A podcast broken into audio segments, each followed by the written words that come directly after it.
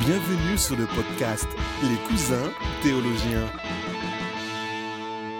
Salut les amis et bienvenue pour un nouvel épisode des cousins théologiens le 10 et le 25 de chaque mois sur la Révolution. Je suis Benjamin et je suis avec mon cousin Maxime. Salut Maxime. Salut à tous. Alors Thomas n'est plus avec nous, le petit enfant de Maxime, parce qu'il s'est endormi. Je pense que notre premier épisode qu'on a fait sur l'évangile de la prospérité l'a endormi. Euh, à cet âge-là, on le pardonne. Si vous n'avez pas entendu cet épisode, vous pouvez le réécouter. C'était le 25 euh, septembre dernier qu'on l'a publié. Mais aujourd'hui, on va parler d'autres choses. Si on il vous a endormi. euh, Oui, c'est ça. Si, Si vous vous endormi, endormi, on vous pardonne pas. C'est ça, là on vous pardonne pas. Ou alors faut, faut nous écrire, nous donner des 10 raisons euh, pour lesquelles notre voix était soporifique. On va essayer d'être euh, un peu meilleur aujourd'hui euh, et parler de la prière. On a mentionné ça dans le dernier épisode. On va parler de, de, la prière. Alors comme souvent quand on fait des, euh, des épisodes sur ces, des, grands sujets comme ça, on peut pas tout dire ce qu'on voudrait dire sur le sujet là, mais on a bien sûr un but en tête et, un peu une structure. Et donc on va essayer de voir ça ensemble et on espère que ça sera encourageant et de voir comment, comment on peut grandir dans ce domaine-là et comment les promesses de l'évangile s'appliquent à la prière. Alors comme d'habitude, comme dans tous les épisodes pratiquement, Maxime, une définition. Qu'est-ce qu'on devrait avoir en tête euh, bibliquement quand on parle de la prière? Alors les gens vont commencer à penser que je suis un dictionnaire. Euh, moi j'aime beaucoup la, la définition du petit catéchisme de Westminster, hein, c'est pas moi qui l'ai inventé, et qui dit simplement que la prière c'est louer Dieu pour ce qu'il est, le remercier pour ce qu'il a fait et lui demander ce qu'il a promis. Louer Dieu pour Mm. ce qu'il est, le remercier pour ce qu'il a fait, lui demander ce qu'il a promis. Je pense que c'est une bonne définition qui fait rentrer, euh, euh, qui est peut-être pas exhaustive, mais qui fait rentrer beaucoup de choses euh, sur les différents types de prières qu'on voit dans l'Écriture et qui a le mérite d'être centré sur la parole, parce que ce qu'il est, on le sait par la parole, ce qu'il a fait, on le sait aussi par, par la parole, et ce qu'il a promis, encore une fois, par la parole. Ouais, je trouve, je excellent cette définition parce que justement ça montre euh, que la prière c'est une réponse à quelque chose, c'est une réponse à la parole. Euh, voilà, comme tu dis, euh, qui il est et ce qu'il a fait et ce qu'il promet, on le sait dans la parole. Et donc on se base là-dessus pour prier, on se base là-dessus dans nos prières, c'est la parole qui nourrit notre vie de prière. Mais on voit aussi qu'il y a une attente dans la prière. On ne prie pas. Je pense que le danger, c'est pour nous qui avons grandi dans l'Église ou qui sommes chrétiens depuis quelques années, c'est de voir la prière comme une chose à faire, comme une, euh, une, une liste, enfin une tâche sur notre liste de tâches, et de pas avoir vraiment d'attente quand on prie. Mais là, on, on lui demande ce qu'il a promis, et donc on s'attend à ce qu'il réponde et ce qu'il mette en œuvre ce qu'il a promis. On le loue pour euh, ce qu'il est, pour ce qu'il a fait, et donc il y a vraiment une, une attente et une, euh, j'allais dire une expectation, mais ça ce serait un anglicisme assez malheureux euh, dans la prière. Mais vous avez compris ce que je veux dire. Ouais. Et euh, le, le fait que ça soit fondé sur la parole aussi, euh, comme le, le montre bien cette définition, c'est en fait ce qui nous donne euh, un peu le droit de prier, c'est-à-dire on, on vient pas, on vient pas prier de notre propre décision, mais c'est Dieu finalement qui nous le demande, en se révélant, en révélant ce qu'il a fait, en nous promettant des choses, il nous invite à prier. Hmm. Ouais, exactement. Alors euh, comme tu le disais, la prière c'est pas, oui pardon? non, bah vas-y. ou- Ouais, je disais, comme, comme tu disais, la prière, c'est pas une, une liste de choses à faire.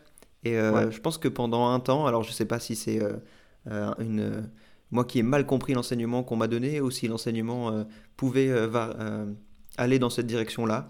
En tout cas, pendant un temps, je me suis mis une assez forte pression sur la prière en me disant vraiment, un bon chrétien, il doit avoir, je sais pas, un certain temps important euh, dédié dans sa journée à la prière, et euh, c'est comme ça qu'il va grandir, etc. Alors c'est vrai que la prière nous fait grandir, mais, euh, mais je pense qu'il y a un gros souci à, à voir la prière comme un, Hmm. ouais, comme un, pas seulement comme une tâche à accomplir, mais comme une condition pour être euh, agréable à Dieu.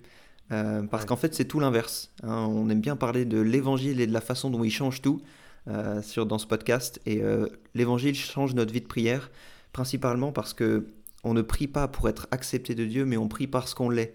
Hein, quand on dit, quand on commence nos prières en disant Père, on est déjà en train de dire que Dieu nous a acceptés comme ses enfants. Et on peut faire ça parce qu'on prie au nom de Jésus. Christ nous dit de prier en son nom. Ça ne veut pas forcément dire qu'on doit terminer toutes nos prières en disant euh, au nom de Jésus, même si on peut le faire.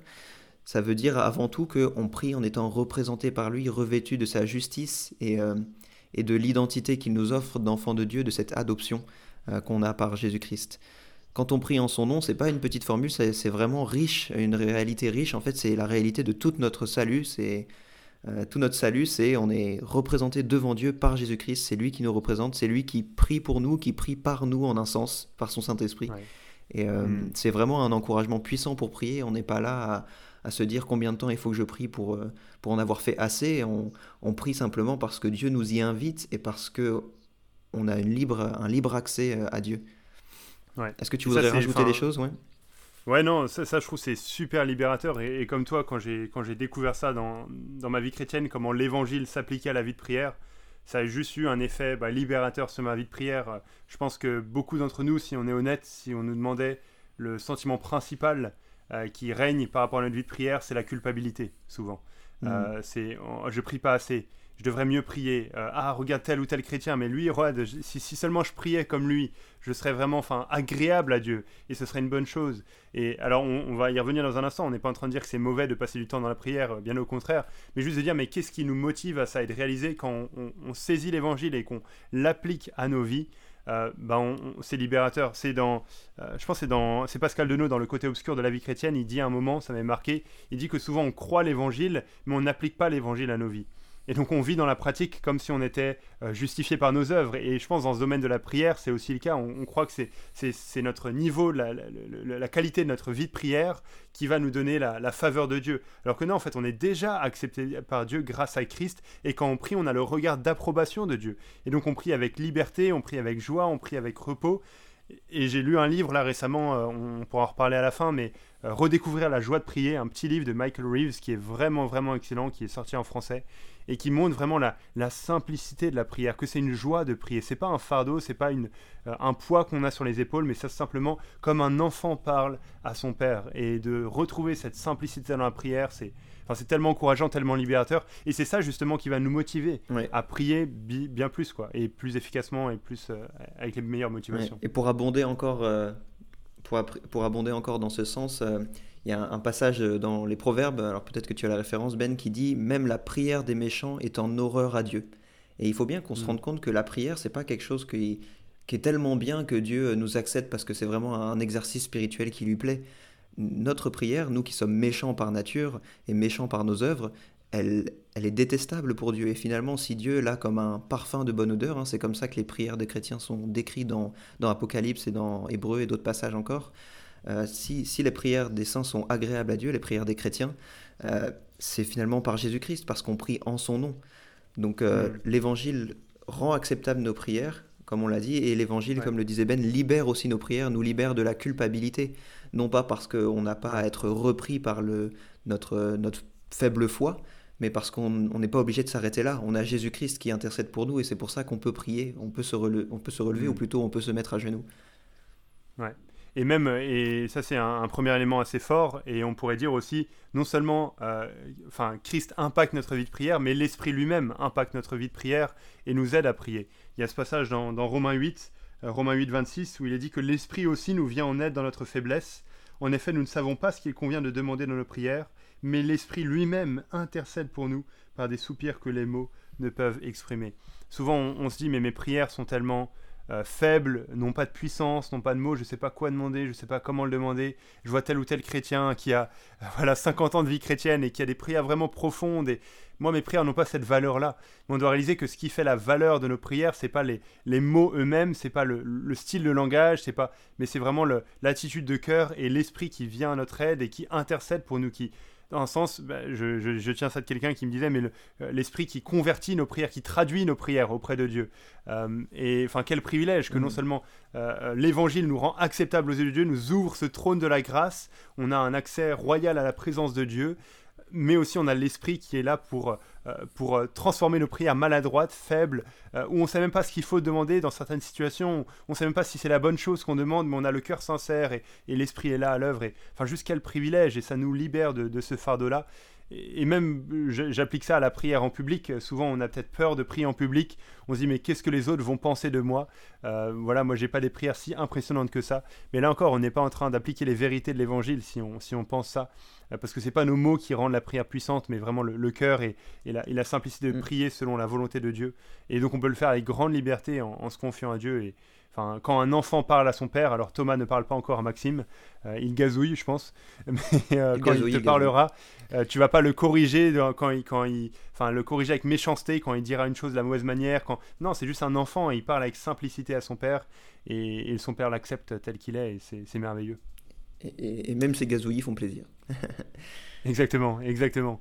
Alors, Maxime, ouais, je voulais, je voulais compléter aussi ce que tu dis. On, dit, on dit, et tu as bien raison de le dire, que, que c'est l'attitude de cœur qui compte avant tout, plus, plus que les mots. et ça, ça, ça veut pas dire pour autant qu'on ne peut pas grandir en profondeur dans, dans nos prières, notamment euh, je pense à, un livre qui disait, euh, un livre sur la Trinité, qui disait que combien de fois on entend une prière qui dit, qui commence par Père et qui remercie le Père d'être mort sur la croix. Euh, donc comme on le disait, le, on, loue Dieu pour ce qu'il est, on le remercie pour ce qu'il a fait, on lui demande ce qu'il a promis, donc c'est bien ancré dans la parole, dans ce qu'il a révélé. Donc en un sens, grandir dans sa vie de prière, c'est grandir dans sa compréhension de la parole et ça va ensemble mais c'est pas euh, c'est pas se fixer des, horaires, se fixer des euh, ou un modèle qu'on a et se dire quand je prierai comme lui, je serai acceptable. Non, on est acceptable, mais ça veut pas dire qu'il n'y a pas de, de, place pour grandir en prière. On peut grandir notamment dans notre compréhension de la parole et ça impactera toute notre vie, mais aussi notre vie de prière évidemment. Ouais, excellent. Et justement, alors pour continuer là-dessus, aide-nous à, mieux comprendre euh, un, passage de l'Écriture par rapport à la prière. Donc dans Éphésiens 5, euh, alors je pense à la référence mieux que moi, il y a aussi ça dans 1 Thessaloniciens, il est question de prier sans cesse. Euh, est-ce que c'est simplement quelque chose qui devrait remettre sur nos épaules le fardeau qu'on vient d'enlever avec l'Évangile? Ou comment comprendre ça, comment vivre ça au quotidien? Ouais, alors ce verset m'a pas mal troublé les premières fois euh, où je suis tombé euh, dessus euh, dans, au début de ma vie chrétienne.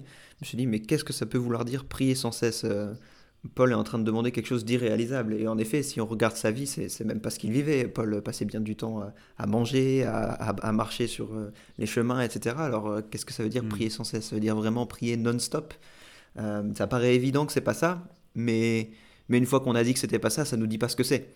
Donc j'aimerais vous donner un peu trois points à retenir. Euh, il y en a certainement d'autres, hein. c'est des, applications comme, euh, d'autres, euh, pour nous aider à comprendre ce que ça peut vouloir dire de prier sans cesse.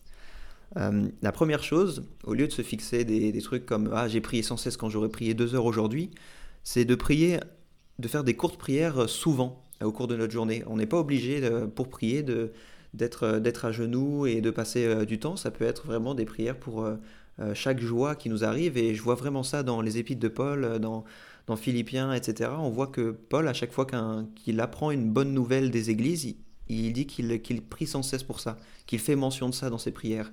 Et je vous encourage vraiment à ne pas laisser une bonne chose arriver dans votre vie sans remercier Dieu pour cette chose. Parce que c'est comme ça mm. que vous exprimez aussi la foi que, que vous croyez que cette bonne chose vient de Dieu. Ça sert à rien de dire qu'on croit ces choses si ce n'est pas pour le remercier quand elles nous arrivent. Euh, de la même façon, quand une épreuve nous arrive, je vous encourage vraiment à ne pas laisser une épreuve ou une difficulté arriver dans votre vie sans la remettre à Dieu, même si elle est petite. Parce qu'on croit que tout nous vient de Dieu, donc tout est digne de lui être mis. Un autre conseil, euh, donc la première c'était de faire des courtes prières souvent, c'était de faire de longues prières régulièrement. Euh, parce qu'en effet, on aura bien du mal à être dans cette disposition de prière, de courtes prières souvent, si on ne prend pas du, vrai temps de prière un Paul Washer aime bien dire qu'on n'aura pas de, temps de qualité euh, avec une personne si on n'a pas une grande quantité de temps avec cette personne. Et ben c'est un peu la même réflexion là. Comment voulez-vous être dans une, euh, une, bonne disposition pour prier toute la journée dès qu'il y a une petite chose qui vous arrive si euh, vous ne prenez pas vraiment le temps de réfléchir ouais, quel est quels sont les, sujets en ce moment que je veux remettre à Dieu, quels sont les, sujets de l'Église, de ma famille, des, les choses qu'on m'a partagées que je pourrais remettre à Dieu et de prendre vraiment le temps de les remettre à Dieu. Et euh, la dernière chose, euh, c'est donc le premier, courte prière souvent, des longues prières régulièrement et prier en toutes circonstances. Alors ça rejoint un peu le premier, c'est-à-dire ne pas prier seulement euh, quand la souffrance nous arrive, mais prier aussi une fois que Dieu a répondu à la prière. Hein, la Bible nous, encourage vraiment souvent à prier avec reconnaissance et c'est parce que la Bible s'attend à ce que Dieu réponde à nos prières et qu'on ait des sujets de reconnaissance à, lui remettre. Euh, une anecdote par rapport à ça, c'est que euh, l'autre jour, on, s'est fait visiter. Euh, on a eu des invités chez nous, des invités croyants, et quand ils sont repartis, Vanessa, ma, ma femme, m'a fait remarquer ah, c'est dommage, on n'a pas prié avec eux. Euh, et, oui, c'est vrai que c'est dommage de ne pas prier en toutes circonstances, de ne pas prier quand, quand nos amis s'en vont pour euh, remettre leur retour à Dieu, quand, quand, avant qu'ils arrivent pour remettre leur arrivée, euh, ou par rapport à ce qu'ils viennent de nous partager. Parfois, des, croyants nous partagent des choses et on se quitte sans prier pour ces choses. Donc vraiment, on a plein d'occasions pour prier, plein de circonstances. Profitons-en. Vous souffrez, vous êtes dans la joie, c'est autant d'occasions de prier. Ouais. Exactement. Et ouais, c'est simplement en fait dans un sens la, la vie chrétienne normale où on vit notre vie chrétienne devant Dieu. Euh, et donc la prière est juste quelque chose de, enfin d'arriver à ce que la prière soit juste quelque chose de naturel, alors qu'on vit notre vie devant Dieu et donc que tout ce qu'on fait dans la journée, on le fait devant Dieu en étant conscient qu'on dépend de Dieu, en étant conscient qu'on veut le faire pour la gloire de Dieu, en étant conscient de comment ça, ça participe au, projet global de nos vies, qui est de, euh, servir le Seigneur, de, faire progresser l'Évangile, etc. Bah ça, ouais, ça nous encourage à prier sans cesse et à saisir chaque occasion, chaque circonstance pour prier. Euh, et pour remettre ça à Dieu naturellement dans la prière et, et pas voir la prière comme quelque chose de trop formel dans un sens en disant ok on prie là on doit tout arrêter on doit arrêter de, euh, de réfléchir de faire quoi que ce soit de... mais juste c'est naturellement intégré euh, dans notre vie dans notre quotidien que ce soit personnellement ou, mm. ou, en, ou en, groupe quoi. la prière c'est vraiment la, la, respiration du croyant Calvin aimait bien dire que c'était le principal exercice de la foi c'est un peu compliqué comme formule peut-être mais ça veut simplement dire que c'est principalement par la prière que notre foi se manifeste. Hein. Comme je le disais, c'est parce qu'on croit que les bontés euh, de nos vies nous viennent de Dieu, qu'on le remercie quand elles, euh, quand elle nous arrivent. C'est parce qu'on croit que la souffrance est aussi quelque chose que Dieu permet dans nos vies, qu'on peut lui remettre quand on souffre. La mm. foi s'exprime par la prière. Et ce qui est la, tension, et peut-être pour, pour avancer un peu et, conclure gentiment avec ça, la tension qu'on retrouve dans, dans l'écriture, c'est qu'il y a à la fois cet aspect euh, spontané, de la prière euh, constant, euh, comme tu l'as mis en avant, qu'on est appelé à avoir, mais aussi un aspect plus euh, organisé, plus discipliné. et j'ai été repris en, étudiant il y a quelques mois avec le, le, groupe de jeunes, le 1 Pierre, un, verset dans 1 Pierre 4, qui dit ceci La fin de toute chose est proche, soyez donc sages et sobres afin de vous livrer à la prière.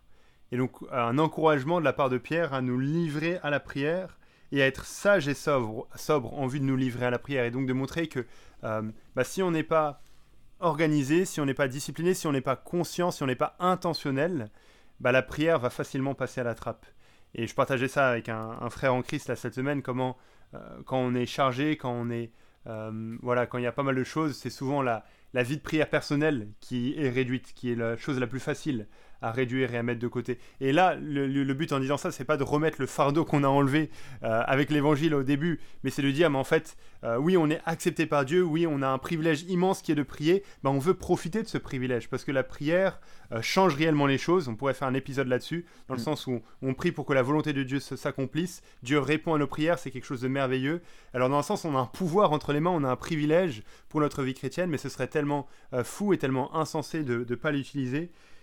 Et surtout, c'est facile de se laisser entraîner. Et donc Pierre nous dit, soyez sages et sobres afin de vous livrer à la prière, afin d'être euh, vraiment consacré dans la, dans la vie de prière. Et donc, c'est une bonne chose d'être discipliné, d'être organisé, de mettre des structures en place, pas comme des fardeaux, pas comme des règles, mais comme un moyen de profiter de ces, ces privilèges. Ouais, finalement, être intentionnel dans notre vie de prière, c'est simplement être réaliste. C'est euh, c'est reconnaître aussi une vérité de l'évangile, c'est que nous sommes pécheurs et nous n'aimons pas par nature Dieu, nous n'aimons pas nous approcher de lui.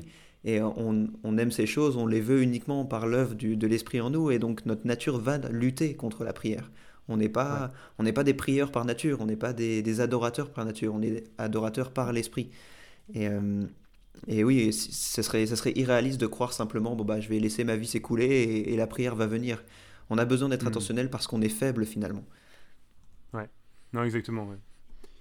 Tu avais autre chose à, dire sur le sujet? Euh, Je réfléchis rien de Sinon, des livres à recommander Ah oui. Euh, alors, on, avait pensé tous les deux à un, petit livre sorti par euh, euh, les éditions BLF de Michael Reeves, je crois, qui s'appelle Redécouvrir la joie de prier. Il est vraiment court, vous n'avez pas d'excuse pour ne pas le lire. non, c'est vraiment un, très bon livre qui, qui, encourage à la prière, qui, qui recentre sur l'écriture, qui explique aussi, je crois, le rôle de chaque personne de la Trinité dans la prière, montrer comment c'est une relation avec Dieu. Euh, ben pourrait en parler peut-être un peu plus. Qu'est-ce qui t'a encouragé personnellement dans la lecture? Ouais, pour éviter d'être trop long, j'ai fait une vidéo là-dessus. Et pour me faire un peu de pub, j'ai fait une vidéo YouTube là-dessus. Donc ah. euh, allez voir la vidéo, je la mets en, description. Euh, je parle de ce livre-là, mais aussi d'un autre qui est vraiment, qui m'a beaucoup, beaucoup, encouragé par rapport à la prière. C'est sorti aussi par, bah, c'est par Cruciforme, je crois. c'est La prière dans la série Nine Marks par John, euh, qui a un nom de famille beaucoup trop compliqué, donc euh, je vais l'appeler John. mais c'est vraiment excellent. Il parle plus de la prière communautaire, donc en, tant qu'église. Mais il y a vraiment des. Enfin, ouais, les deux livres-là m'ont vraiment fait beaucoup de bien dans ma vie de prière personnelle. Donc j'en parle dans la vidéo, je la mets aussi en description de, sur, la révolution du podcast. Alors on avait pensé aussi à un autre livre, un livre de Don Carson, La prière renouvelée. Le, livre est conçu comme une étude des différentes prières de Paul dans le Nouveau Testament et étudier un peu ce qu'il prie, pourquoi il prie, quand est-ce qu'il prie. Et euh, c'est vraiment, euh, c'est vraiment rafraîchissant. Ça permet aussi, de, encore une fois, de fonder nos prières sur la parole, de, de regarder comment l'apôtre Paul priait, qu'est-ce qui motivait ses prières. Et euh, je mentionne un, un dernier livre. Alors peut-être que parmi nos auditeurs, il y a des parents, peut-être qu'il y a des grands frères, et peut-être qu'il y a simplement des curieux. Il y a un très bon livre de, de BLF qui a été sorti, Tout ce que je devrais savoir sur la prière qui étudie le Notre Père, qui étudie comment les psaumes nous aident à prier, comment les prières de Paul aussi, qui est vraiment complet. Et euh, je pense que beaucoup d'entre nous, même adultes, apprendraient des choses à lire ce livre pour enfants. Donc euh, je le recommande en tout cas si vous avez des enfants dans votre entourage. Peut-être que vous êtes moniteur d'école du dimanche aussi. Voilà. Ouais, ou tonton, tata. Voilà. Je, je l'offrirai à mes neveux pour Noël. Il y, a toujours des enfants dans l'entourage en fait. Excellent. Super, bah merci Maxime, c'était vraiment super de, discuter de, ce sujet-là. Merci les amis de nous suivre. N'hésitez pas à nous faire vos retours sur les formats de ce podcast, la durée, si c'est soporifique ou pas. on serait heureux d'avoir vos retours. Euh, on est dans une nouvelle saison là, des cousins théologiens euh, pour l'année 2020-2021. On a plein de sujets en route, plein de choses qui sont prévues. Vous pouvez suivre Maxime sur parlafoi.fr, euh, le blog où il y a pas mal de gens qui, écrivent maintenant. Euh, et donc on vous encourage à le suivre ici. Suivez et continuez à suivre bien sûr La Révolution. On est publié sur La Révolution le 10 et le 25 de chaque mois. Et euh, moi-même, vous pouvez me suivre sur Instagram, sur YouTube, et aussi tout récemment, et c'est l'info en exclu que vous avez peut-être vu passer sur Tout pour sa gloire. J'ai rejoint l'équipe des blogueurs de TPSG, donc voilà, j'écrirai aussi là-bas ponctuellement. Voilà, autre chose à rajouter, Maxime? Euh, non, non. Je, suis vraiment content que tu puisses rejoindre cette équipe. Excellent. Merci, Maxime. Bah, bonne journée à toi et euh, bon courage pour euh, t'occuper de Thomas. Et à bientôt.